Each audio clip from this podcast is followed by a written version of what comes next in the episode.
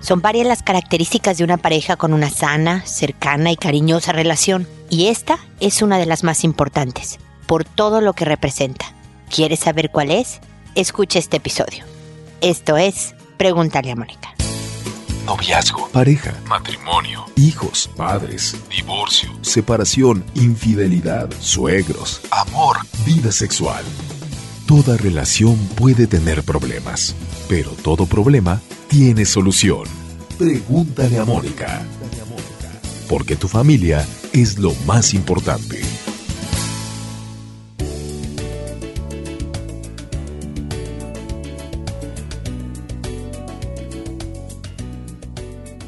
Bienvenidos amigos una vez más a Pregúntale a Mónica. Soy Mónica Bulnes de Lara, como siempre, feliz de encontrarme con ustedes en este espacio y me estoy dando cuenta que hace mucho que no decía todo este rollo, en donde hablamos no solo de la relación de pareja como el día de hoy, sino de los hijos, de la persona, de ideas, de estrategias para armarnos una buena vida, una vida feliz una vida en la que nosotros seamos dueños de este destino y por lo tanto, como yo soy dueña yo decido qué hago y qué no hago, qué digo y qué me callo para ir construyendo esta vida que pues siempre en mi cabeza pensé que quería y podía tener. Eso lo hago a través de este medio del podcast en mi página www.preguntelamónica.com, de mis libros que son de educación de hijos, uno de hijos en general y otro de adolescentes en particular, redes sociales, Facebook, todo esto, en Instagram, en Twitter, en YouTube, en Facebook, por supuesto. Así que estoy en, en diferentes plataformas para estar a la mano, para que sepan que sin ningún costo voy a estar resolviendo sus consultas, sus dudas, recibiendo comentarios, etcétera, porque en este camino pues estamos todos. Y es por eso que no solo los invito a escuchar este episodio, sino todos los demás que hay en Pregúntale a Mónica. Son más de 800 y quien va escuchándolos poco a poco verdaderamente recibe, pues imagínense, después de 10 años de trabajo, lo que yo espero que sea una enciclopedia de ideas, de estrategias, una acumulación tremenda de puntos para que ustedes escojan los que les sirvan, para que ustedes vean que pueden sumar a los que ya viven, a los que ya tienen y así poderse hacer una buena vida. Y el día de hoy, pues ya, entrando en materia, estoy hablando de la relación de pareja, de una buena relación de pareja. Y la verdad todo este tema surgió porque pues ya después de 10 años y más de 800 episodios pues tengo que buscar de dónde, de diferentes lugares, sacar ideas para hablar en, un episodio. Y veía un programa de televisión en donde alguien no le decía, ah, una niña estaba en el hospital porque en su despedida de soltera se había tragado un, un preservativo en uno de estos juegos y entonces llegó al hospital y ella era virgen y entonces al decirle enfrente de su prometido eh, la razón de su asfixia, el prometido cree que le engaña y se va. Y luego al regresar por el anillo es que le explican, ella le explica, más bien con los doctores, ¿no? Porque les había contado a los doctores cómo en la despedida soltera en un juego esto había sucedido.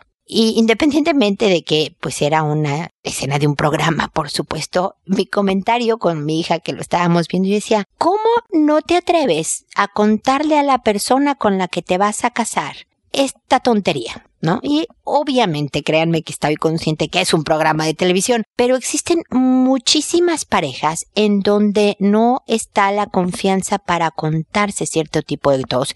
Y esta es la característica de una buena relación de pareja. Tengo por ahí un episodio que habla de que no es necesario contarlo todo, ¿no? Eso es otro punto. Yo no necesito contarle cada minuto de mi vida a mi esposo y cómo me fue en la oficina o, o tal. Le cuento obviamente lo más importante, pero yo no le tengo que contar todo lo de mi pasado si no va a beneficiar o es útil para la relación, todo lo de mi día si no va a beneficiar y es útil para la relación y si yo no estoy buscando otra cosa más que tal vez herirlo, debo de cuestionarme esto y demás, ¿no? Pero lo que sí tiene que ser una característica de una buena relación es que yo pueda saber que le puedo contar algo muy serio, muy triste, muy delicado, muy alegre, muy feo, lo que sea, y me siento tan segura en mi relación, tan tranquila en mi relación, que se lo voy a contar.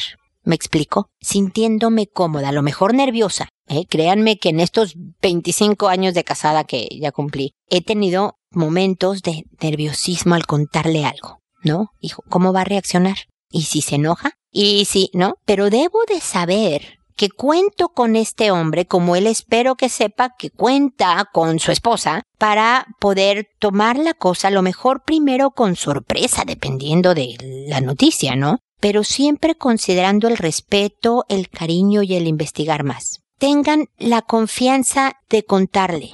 No necesariamente todo. No estoy diciendo que mientan, no estoy diciendo que oculten. Por favor, tengan el criterio de saber a qué me refiero. Es decir, si yo creo que quiero compartir esta parte de mi vida con él o con ella. O si yo creo que es importante para mi relación que sepa esta parte de mi vida, entonces debo de tener la confianza para decirlo.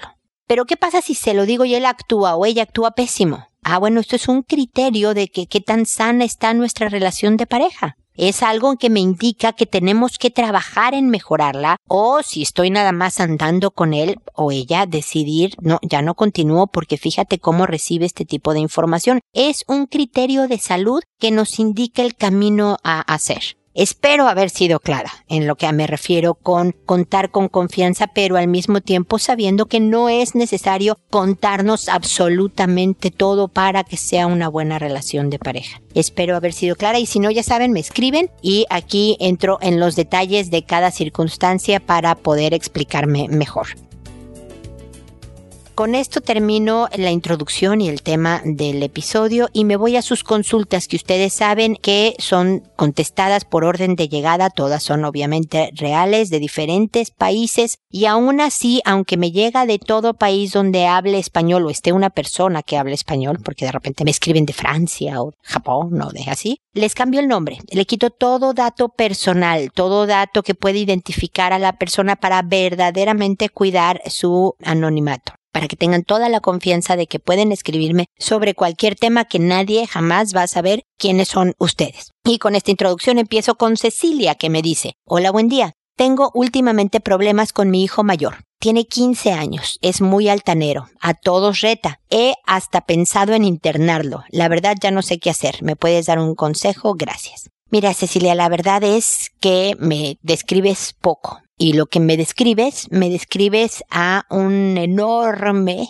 porcentaje, una gran mayoría de los jóvenes de 15 años. A los 15 años se pueden poner con mucha frecuencia altaneros, regañones, quejumbrosos, insoportables. La verdad es que lo voy a decir en una palabra. Yo he estado en tus pantalones, en tus zapatos, Cecilia. Es decir, ya pasaron por esta casa tres quinceañeros, ya obviamente pasaron también esta edad, afortunadamente te puedo decir, y hay momentos en donde verdaderamente es un desafío para los papás el mantener la cordura, el, el mantener el control. Y este es el consejo en el que yo me, me, debo de orientar, Cecilia. Porque tu hijo se está comportando tal vez como un joven de 15 años común y corriente, con todos sus defectos y con todas sus virtudes, pero yo no sé si el grado de descontrol, el grado de desagradabilidad también está influenciado porque durante estos 15 años pasaron una serie de circunstancias educativas que permitió que el hijo estuviera mucho más fuera de control que cualquier otro quinceañero. ¿Me explico? Es decir, el tema es más de los papás que del niño en sí mismo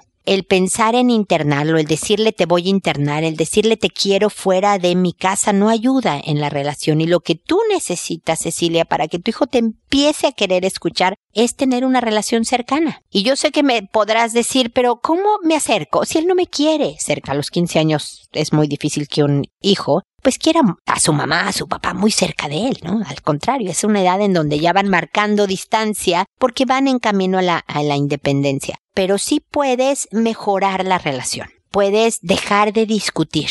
En el momento en que hay calma y tranquilidad, decirle, por favor, hijo, enséñame. La verdad es que eres el, no sé, ese es el mayor, eres mi primer hijo de 15 años, estoy aprendiendo junto contigo cómo es esto de la adolescencia. Yo no puedo permitir faltas de respeto, hijo pero tú también estás tratando de marcar tu territorio. Entonces, organicémonos, viejo, dejemos de pelear y organicémonos mejor. ¿Te conviene a ti? y me conviene a mí, porque el ambiente en la casa va a estar mejor. Mira, vamos a hablar de esto, te traje unas galletas el otro día y comiendo galletitas los dos, empiezas a hablar, pero sin regañar y sin sermones, preguntando Cecilia. ¿Tú qué quieres, hijo? No, es que yo quiero poder llegar a las seis de la mañana todos los días. Bueno, esto sería increíble si yo hubiera podido hacer lo mismo a los 15. La verdad es que mi trabajo, hijo, es que no, porque tengo que ver por tu descanso, porque fíjate que cuando tú duermes se activa la hormona de crecimiento, estás menos distraído, cumples mejor y eh, con las responsabilidades y estás de mejor humor, bla, bla, bla, bla. Así que no puede ser. Puede ser estos días de salida, puede ser hasta esta hora. Y estos días de salida se van a permanecer si tú a tu vez haces esto otro. No, mamá, es que a mí me da asco sacar la basura y entonces sacar la basura me parece horrible y, humillante, entonces yo no quiero sacar la basura. Ok, pero tienes que tener una responsabilidad en la casa. Puedes salir viernes y sábado siempre y cuando cumplas con el colegio. Con 15 años yo no te tengo que recordar que hagas la tarea, ¿no? Y cumplas con, no sé, poner y quitar la mesa todos los días que comamos, ¿no? Todas nuestras comidas. O hacer tal cosa, o ayudarle a tu hermanito con la tarea, o pero en el momento en que llegan las, las calificaciones, y yo no quiero siete, pero hay reprobadas, y tú no te acercas y me dices, mamá, me está yendo mal en biología, fíjate que puede que reprueba, ¿cómo le hago? ¿Me ayudas? Aunque repruebes, no va a haber consecuencia, hijo, porque buscaste ayuda y lo estábamos encontrando. Pero si te lo callas y me sorprende la calificación, entonces no vas a salir viernes y sábado. Y si no pones y quitas la mesa o si no le ayudas a tu hermano a poner, eh, a hacer la tarea o bla, bla, bla, no vas a salir viernes y sábado. Y créeme, yo estoy lista para darte permisos de salir viernes y sábado y llegar hasta esta hora. Estoy lista y quiero darte este permiso. Quiero saber que tú tienes esta confianza mía y que eres capaz de manejar esta responsabilidad de salir dos veces por semana en la noche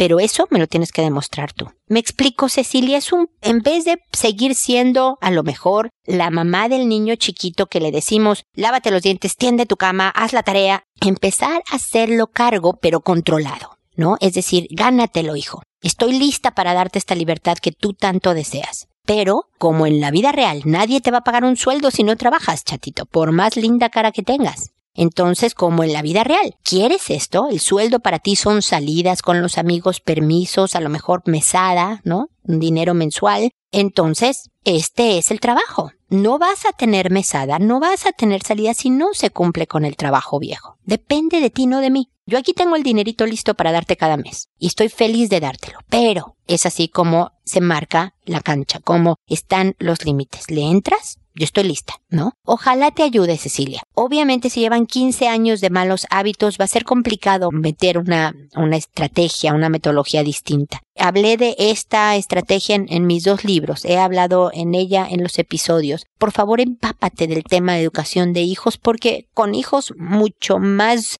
rebeldes con hijos de huesos más duros de roer, etcétera, es más complicado y requiere de mucho más conocimiento y habilidad disciplinaria, estratégica, parental, de mucha mayor inteligencia emocional para que esto resulte bien. Así que ojalá sea el principio de nuestras conversaciones para ayudarte y si puede ser más específica en el caso, aquí estoy para leerlo y darte más ideas, ¿ok, Cecilia? Luego está Dani, que me dice, hola Mónica, tengo 22 años. Hace años que no estoy en pareja y muchas veces me invade el deseo, la parte erótica, pero no me gusta canalizarla por medio de la pornografía. Siento que es un hábito nocivo, me insensibiliza. ¿Me podrías ayudar, Mónica? ¿Qué puedo hacer para cambiar este hábito por uno más sano, más funcional y consciente? En pocas palabras, para mí el amor es sagrado y no quiero permitirme esta experiencia. Este hábito puede a mi voluntad. Me gana por momentos. Gracias, Mónica. Un beso. Mira, Dani, es muy natural. Es bien normal que obviamente, si no estás en pareja y una serie, eres soltero, eres joven como tú, pues de repente las hormonas tengan una subidona y nos sintamos eróticos y la pornografía ahora está increíblemente a la mano. Antes un joven de 22 años como tú pues tendría que caminar al puesto de revistas y, pedirle al señor del puesto que te pasara tal o cual revista, pagarla y, medio escondiendo la revista, regresar y escondiendo. Me explico toda una elaboración que a lo mejor en todo este proceso decían, ah, mejor ya no lo hago, ¿no? Pero ahora está un clic de tu teléfono, un clic de tu computadora y eso, esta accesibilidad, te puede hacer más débil para caer. Entonces, vas a ser como si estuvieras a dieta. Y hay muchas estrategias para aguantar una dieta. Hay gente que pone en el refrigerador o en la despensa fotos de personas delgadas. Porque de alguna manera el ver el objetivo al que quieres llegar, a algunas personas les ayuda, a otras no. Hay veces que, por ejemplo, a personas casadas les digo que peguen en la computadora o la imagen de pantalla de su celular sea la foto de su familia, de sus hijos pequeños, de tal manera que, ¿no? Te ayude un poco a tratar de aumentar esta voluntad de frenarte. En tu caso, no sé, Dani, a tu mamá, ¿no? A tu abuelita, tal vez, o sea, una imagen que diga, Dios, mi abuelita está aquí presente, ¿no? Detente. Te estoy dando las ideas desde la más absurda, espero hasta la que más te sirva. Luego hay que canalizar, como bien dices, esta energía. Entonces, si te sientes un poco inquieto, mi querido Dani, entonces salte a dar una rápida, muy rápida, vuelta a la manzana. Tal vez no corriendo, si estás en medio del día del trabajo, de estudios o de lo que estés haciendo, pero ágil, caminando ágil para sacar esta energía verdaderamente ayuda en la secreción de endorfinas, dopamina y demás, que tu cuerpo está buscando también este alivio, este bienestar, y entonces lo está consiguiendo a través del ejercicio. Inscribirte en, en una clase de ejercicio, hacer ejercicio regular y si no, en el momento en que sientas la tentación, dar esta vuelta a la manzana, ¿no? De tal manera que, que salga y luego darte como palmadas en la espalda. Cada día, cada momento que logres vencer la tentación y en vez de empezarle a cambiar a la tele o empezar a buscar videos en la computadora, oye música y canta, pon un documental, es decir, fuérzate a ver algo que no tenga nada que ver con pornografía, un programa común y corriente, de los que te gusten, carreras de coches, de investigación, de lo que sea, ¿ok?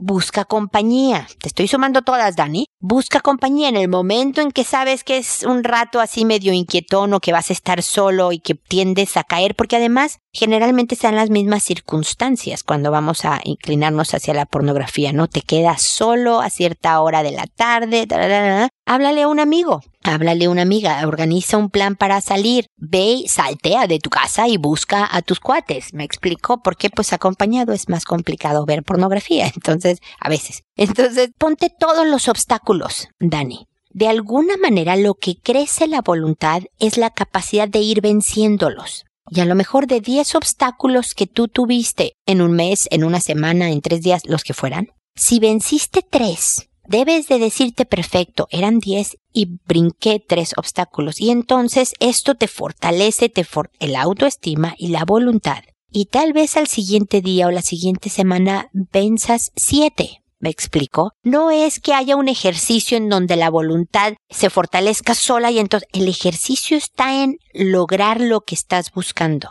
Entonces, vete poniendo estos pequeños logros y date muchas porras cuando lo logres. Cuando caigas en manos de la pornografía, no te abatas y claro, no, ya volví a caer, no soy nadie, no tengo voluntad, ¿cómo es posible? No, tampoco te azotes, ¿me explico? Decir, chin, me falló. Voy a intentarlo nuevamente mañana, todos los obstáculos, para que no vuelva yo a caer. Y te sacudes, ¿no? A la tierra porque caíste y adelante, poco a poco, Dani. Este es muy natural, no es algo que no suceda nunca. La gente ve pornografía. La cosa es que me da mucho gusto y te felicito porque lo tienes muy consciente, muy claro de cómo insensibiliza, cómo no hace bien, cómo puedes tender a envolverte más y despersonalizar a la, a otra persona en una cosa tan increíble como es la relación sexual y entonces ni hablar, a trabajar en el asunto, Dani. Es parte del crecimiento personal que tenemos todos, así que suerte y ya sabes, seguimos en contacto. Luego está Encarna que me dice, tengo tres niñas y me gustaría recibir consejos para controlar mis nervios. Me ponen muy nerviosa.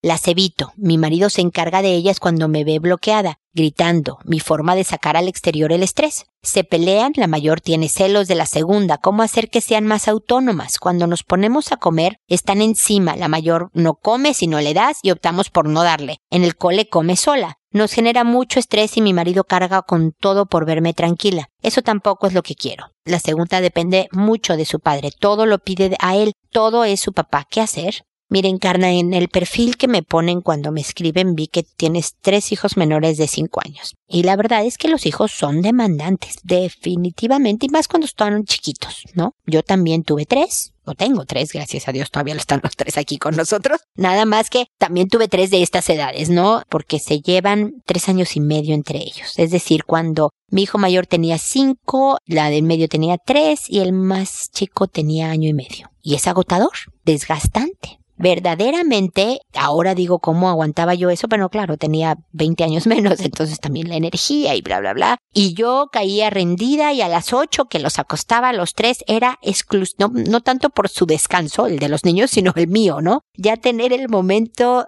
de vida adulta, de vida tranquila, de silencio, de ver programas que no fueran caricaturas y demás, ¿no? Entonces te entiendo, eh, mi querida Encarna, pero no podemos evitarlos. O sea, los hiciste. Tú te dedicaste a ser tres niñas, ¿no? Es decir, era también tu responsabilidad hacerte cargo. Qué bueno que tienes un marido que se te, te apoya y para eso somos pareja, ¿no? Para que cuando yo no pueda entres tú. Pero el evitarlas, el gritar para controlar e, es muy mala idea. No educa, altera, estresa y deteriora la relación con tu pareja, con tu esposo y con las niñas. Entonces también, una de las formas para sacar el estrés es que en el momento, mucho antes de que grites, vayas al baño y brinques diez veces, hagas siete lagartijas, te vayas a dar la vuelta a la manzana, algo que saques toda esta frustración y demás, ¿no? Si la de cinco no come, no le den, no le den, no va a dejar de comer. Como puedes ver en el colegio come sola porque no hay quien le esté dando la cucharita, ¿no? No le va a pasar nada, va a empezar a comer sola,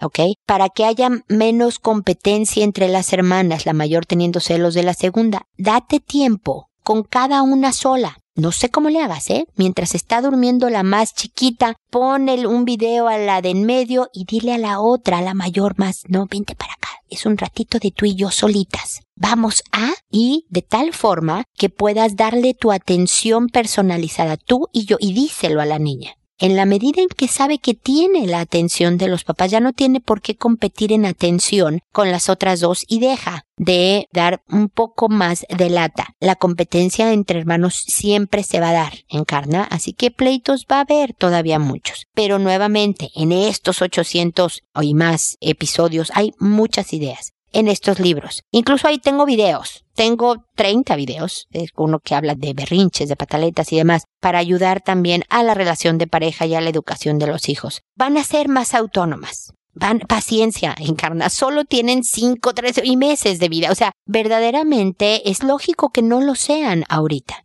pero también va a depender de ustedes el que las eduquen en la autonomía. Ya ahora pueden poner la mesa, la de cinco años perfectamente puede poner manteles pueden darle de comer al perro, pueden hacer una serie de cositas poco a poco que también ayudan en la autoestima, en la responsabilidad y en la autonomía de los hijos. Pero deben de ver a una mamá en control, al mando, no una señora alterada gritando fuera de control sabiendo que tres pequeñitas le están ganando la batalla, Encarna. Esto no te hace bien a ti y por supuesto no le hace bien a las niñas. Y es, si se vale que te lo diga, discúlpame, cómodo el tener a un marido que entra en la jugada porque tú estás incapacitada. Una cosa es un día que tú digas estoy muerta, estoy impaciente, estoy a punto de agarrar las zapatadas, por favor entra tú. Y otra cosa es que sea el modus operandi, que así funcione la casa siempre, con una mamá alterada y fuera de posibilidad de manejar a sus hijas y el papá haciendo cargo. ¿Ok?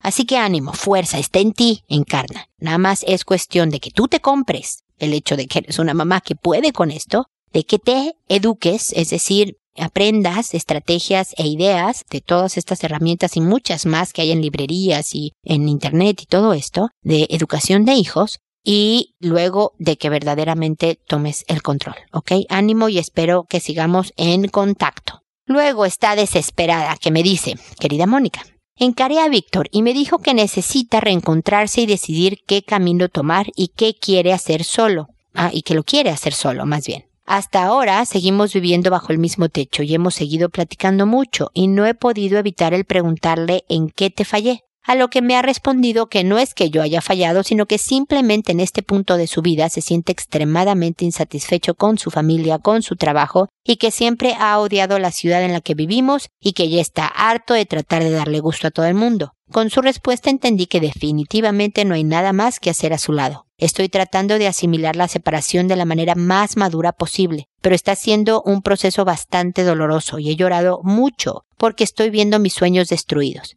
Aunque Víctor ya venía dando señales de que las cosas no terminarían bien, yo no supe entenderlas hasta que finalmente me dijo que ya no quería estar conmigo. Por ahora me siento derrotada y triste, porque siempre he deseado tener una familia y un matrimonio estable. Ya tengo 33 años y empezar nuevamente es difícil, aunque profesionalmente sí tengo muchos proyectos que me han dado un poco de luz con respecto a mi futuro. Siempre he deseado tener una familia y un matrimonio estable y feliz con una persona madura y cooperativa a quien no le moleste mi éxito profesional. Después de dos intentos fallidos no sé cómo hacerle para poder lograr mi sueño. Reconozco que tengo que trabajar con el desapego, ya que hasta ahora cuando tengo una pareja la idealizo a tal punto que me cuesta mucho trabajo la separación cuando ésta se presenta, porque siempre siento que necesito apoyo y respaldo de la figura masculina en mi vida. Por eso me cuesta dejarlos ir. No sé cómo trabajar para poder superar esto, ya que sí, definitivamente me hizo falta papá. Sí lo tuve y aún lo tengo, pero un papá de verdad, fuerte, proveedor y consciente de las necesidades de seguridad de sus hijos. Creo que de ahí mi necesidad de estar con un hombre con estas características. Ahora por favor te pido me recomiendes algo para poder superar este vacío y esta necesidad para ponerlo en práctica y sanar, de tal manera que la próxima vez que me relacione con alguien sea de manera más consciente y madura. Por ahora me concentraré en mi trabajo y trataré de llenar mis vacíos haciendo ejercicio, practicando yoga, dos actividades que disfruto mucho y he practicado con frecuencia desde hace algunos meses, y adentrándome a la práctica de la meditación para poder encontrar la paz y la luz para continuar hasta lograr mi objetivo de vida.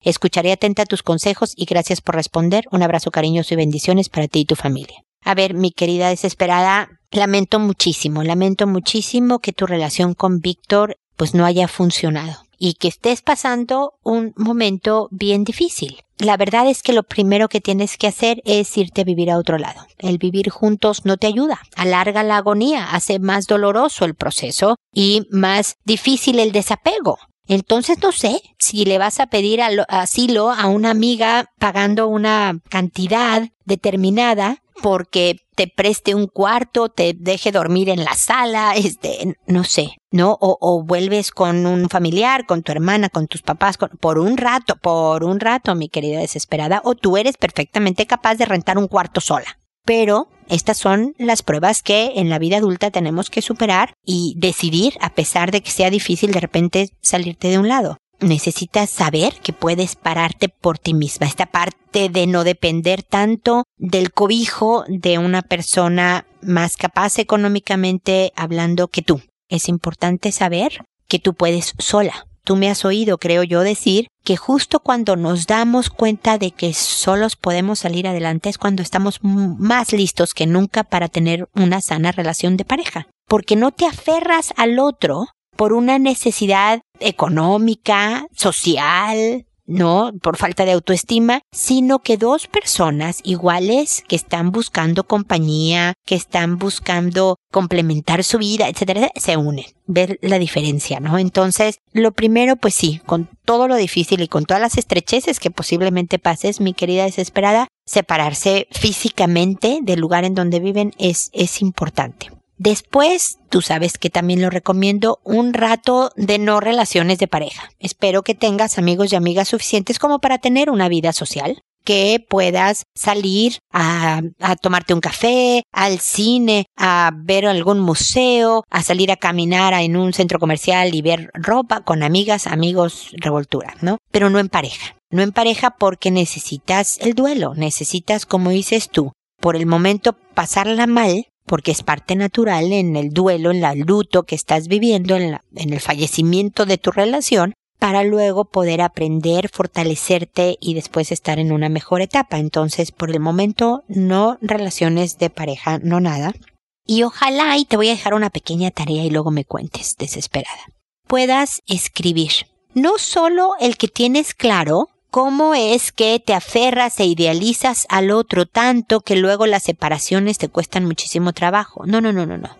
Quiero saber, número uno, el patrón que al parecer ya tienes muy claro de hombre que eliges, ¿no? Si hay una diferencia de edad, si hay un puesto, si hay un ingreso, si hay un todo, no solo físico, sino otras características de lo que te resulta atractivo por esta clara necesidad que tuviste de una figura masculina de seguridad y respaldo en tu vida pero también tu comportamiento durante la relación. Porque nadie debe de estarse preparando para cuando termine mi relación, ¿no? Si yo quiero, estoy buscando una familia estable, o sea, yo no me casé pensando, ay, a ver, no me debo de aferrar demasiado porque cuando terminemos, porque si yo me hubiera casado con esta mentalidad, no hubiéramos durado de casados. Estuviera yo siempre preparándome para la terminación y entonces por lo tanto me defiendo y me alejo y me distancio y me... No, yo debo de comportarme de tal manera en mi relación que no haya posibilidad en nuestro pensamiento de pensar en el rompimiento. Y mira que después de 25 años, que les digo que ya cumplí, puede pasar por nuestra cabeza el, híjole, no la vamos a hacer. Estamos pasando por una mala etapa y a lo mejor no la hacemos. Pero si recuerdas el compromiso y vuelves a decir, no, soy esta persona que quiero hacer al otro feliz. Y en ese camino también yo encontrar mi felicidad, siempre y cuando no haya indignidades, bla, bla, bla, ya saben, ¿no? Entonces te portas de una manera distinta, mi querida desesperada. Entonces necesito saber qué ha pasado en tus dos relaciones fallidas no solo de parte de ellos, que también si estás eh, encontrando un patrón determinado de persona, pues se comportan de una manera específica que también promueven el rompimiento. Pero tú, ¿qué haces? ¿Tú qué dejas de hacer? ¿Los agobias? ¿Los asfixias? ¿Eres alejada? ¿Eres demasiado controladora? ¿Eres cómo? de tal forma que puedas empezar a detectar estas señales que en la siguiente ocasión te permitan comportarte de otra manera a lo mejor expresar un amor de una manera más madura, más consciente, como tú me lo estás diciendo, y por lo tanto lograr la distancia y lograr este sueño de familia, de matrimonio que tienes. De verdad lo deseo, así que hay que trabajar al respecto, mi querida desesperada, y para eso espero que sigamos en contacto. Perdonen todavía la voz gripienta. Sigo en recuperación de una hipergripa, así que disculpen la ronquera. Pero bueno, sigo. Martín es el siguiente que me dice, hola Mónica, te escribo para decirte que ya he mejorado de salud por mi epilepsia. Es el único logro de mi vida. Pero eso tiene sus consecuencias. Duermo mucho, ya que tomo seis medicamentos para controlarme. Y como a la una de la tarde es que puedo decir que ya estoy despierto, porque cuando vivía con mi padre es puro pelear. Me dice malas palabras y como no me dejo, lo trato peor. Me trata con mucha violencia y es que a mí me falta despertarme temprano, pero no tengo la fuerza de voluntad porque no puedo. ¿Qué especialista me puede ayudar para ser independiente y para poder trabajar, ya que no sé dónde recibir ayuda? Mira, Martín, me imagino que si no estás trabajando, obviamente el presupuesto es restringido a menos que tu papá te quiera apoyar y pueda económicamente con ir al neurólogo, en donde deben de encontrar una dosis adecuada que te permita una vida. Porque podrías mantener la epilepsia bajo control durmiendo todo el santo día. No, imagínate que te dan un medicamento tan, tan fuerte que no tienes convulsiones, pero no te despiertas. Entonces, bueno, ya controlaste la epilepsia, ¿no? No convulsionas, pero no tienes vida. Eso no es estar en absoluto control. Entonces es regresar y decir, oye, todo está muy bien, pero me cuesta muchísimo trabajo despertarme. Y el neurólogo puede también estar viendo una combinación de medicamentos que te permitan una vida productiva. Y por otro lado, Martín, hay que buscar a un terapeuta, un psicólogo que te ayude en el manejo de toda la depresión y enojo y consecuencias que tiene la epilepsia, como tú bien me mencionas, ¿no? Hay que armar una estrategia de vida, no para que dependas de tu papá o seguir discutiendo porque te despiertas tardísimo y no haces nada, como es posible, sino porque no es vida para ti el no trabajar, el no tener un proyecto de vida, el no tener una vida social, el no. Entonces necesitas terapia. Oye, no, Mónica, yo no tengo dinero para esto. Hay fundaciones en muchos países, en todos los países hay fundaciones que se dedican a diferentes temas. Busca el apoyo terapéutico. Hay asociaciones de psicología que ofrecen servicios gratuitos. Hay fundaciones de epilepsia que tienen contactos con psicólogos, con neurólogos que o dan unos descuentazos tremendos o lo hacen también gratuitamente. Martín, muévete. Ni tu papá, ni yo, ni las estrellas se van a alinear de tal manera que te den la vida que sea atractiva y feliz para ti. Esa está absolutamente en tus manos. Así que Martín a trabajar. Si es a partir de la una de la tarde por el momento, bueno, hoy, a partir de la una de la tarde que escuches esta respuesta, te conectas a internet o agarras la sección amarilla, ¿no? De teléfonos y empiezas a marcar, pero localizas hoy mismo, es cuestión de dos, siete eh, telefonazos el lugar donde primero vas a ir a consultar. Y créeme que la primera consulta te va a llevar a una segunda hasta que des en el lugar donde estás recibiendo los tratamientos, tanto emocional, psicológico que necesitas, como medicinal, para poder salir adelante. No es normal que por este tratamiento te despiertes a la una. Quiere decir que el tratamiento no está funcionando del todo bien. Algo falta. No sé si es otra dosis de medicamentos o si es que le sumes a los medicamentos la terapia psicológica. Pero esto, este resultado de despertarse a la una, es una falla en el sistema. ¿Me explicó Martín? Y tu papá está frustrado y a lo mejor no saca bien esta frustración y te dice cosas desagradables y tú le contestas peor, entonces es un círculo vicioso espantoso. Así que nada, Martín, dejando de culpar a tu papá, te haces cargo, te haces cargo de tu vida y de tus eh, responsabilidades y de ti mismo.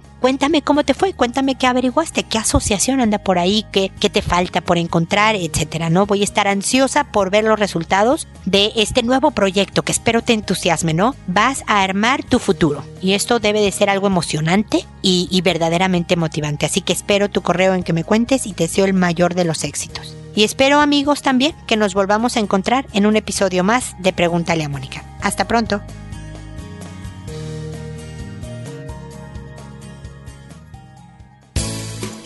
¿Problemas en tus relaciones? No te preocupes, manda tu caso, juntos encontraremos la solución. www.preguntaleamónica.com Recuerda que tu familia es lo más importante.